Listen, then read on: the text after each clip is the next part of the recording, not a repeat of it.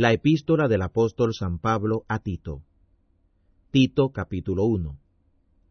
Pablo, siervo de Dios y apóstol de Jesús el Cristo, según la fe de los escogidos de Dios y el conocimiento de la verdad, que es según la piedad, para la esperanza de la vida eterna, la cual prometió el Dios que no puede mentir, antes de los tiempos de los siglos, y la manifestó a su tiempo, es su palabra por la predicación, que me es a mí encomendada por mandamiento de nuestro Salvador Dios. A Tito, verdadero Hijo en la común fe.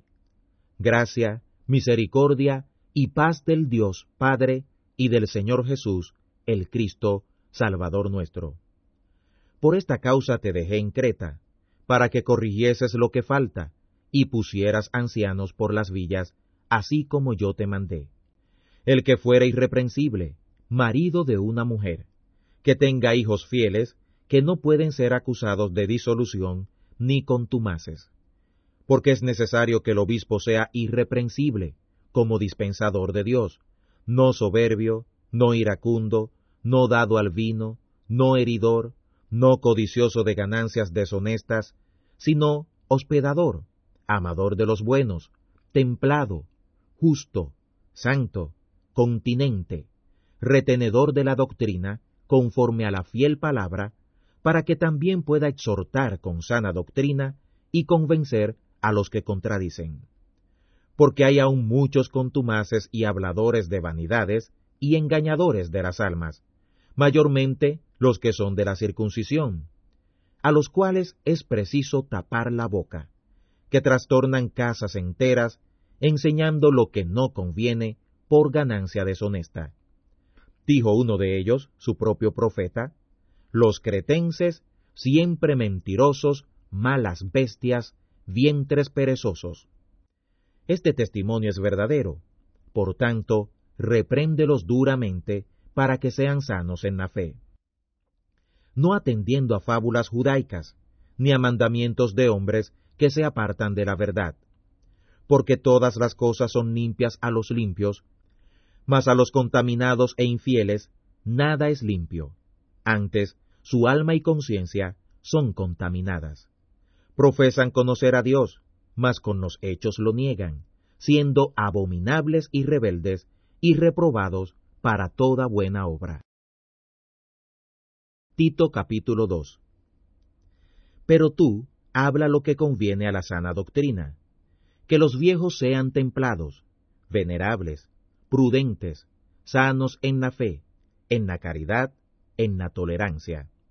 Las ancianas asimismo se distingan en su porte santo, no calumniadoras, no dadas al mucho vino, maestras de honestidad, que enseñen a las mujeres jóvenes a ser prudentes, a que amen a sus maridos, a que amen a sus hijos, a que sean templadas, castas, que tengan buen cuidado de la casa, excelentes, sujetas a sus maridos, para que la palabra de Dios no sea blasfemada.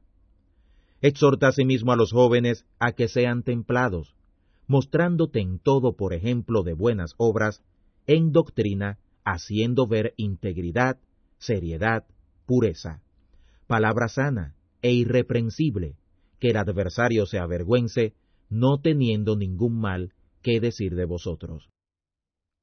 Exhorta a los siervos a que sean sujetos a sus señores, que agraden en todo, no respondones, en nada defraudando, antes mostrando toda buena lealtad, para que adornen en todo la doctrina de nuestro Salvador Dios.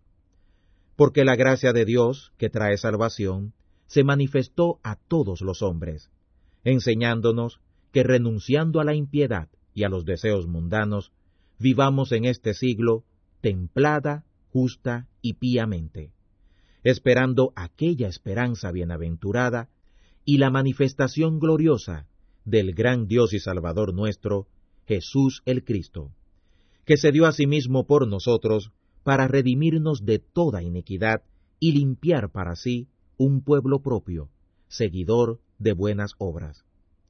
Esto habla y exhorta y reprende con toda autoridad. Nadie te desprecie.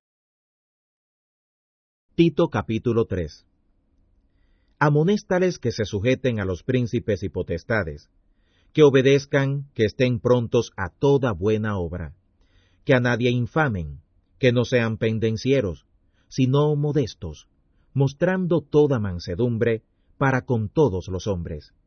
Porque también éramos nosotros locos en otro tiempo, rebeldes, errados, sirviendo a las concupiscencias y a los deleites diversos, viviendo en malicia y en envidia, aborrecibles, aborreciéndonos los unos a los otros.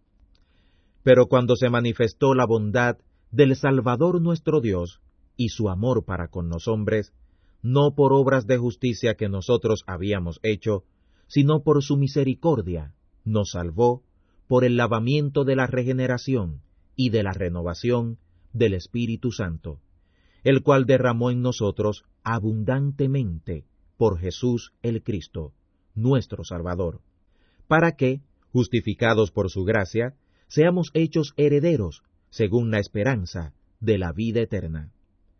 La palabra es fiel, y esto quiero que afirmes que los que creen a Dios procuren conducirse en buenas obras. Esto es lo bueno y útil a los hombres. Mas las cuestiones locas y las genealogías y contenciones y debates acerca de la ley evita, porque son sin provecho y vanas. El hombre hereje, después de una y otra corrección, deséchalo. Y estando cierto que el tal es trastornado y peca, siendo condenado de su propio juicio.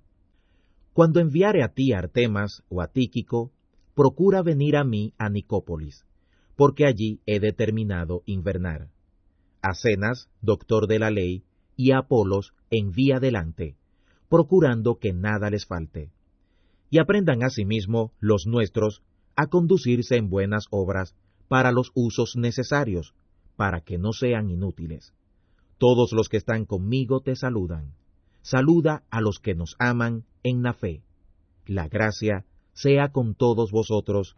Amén.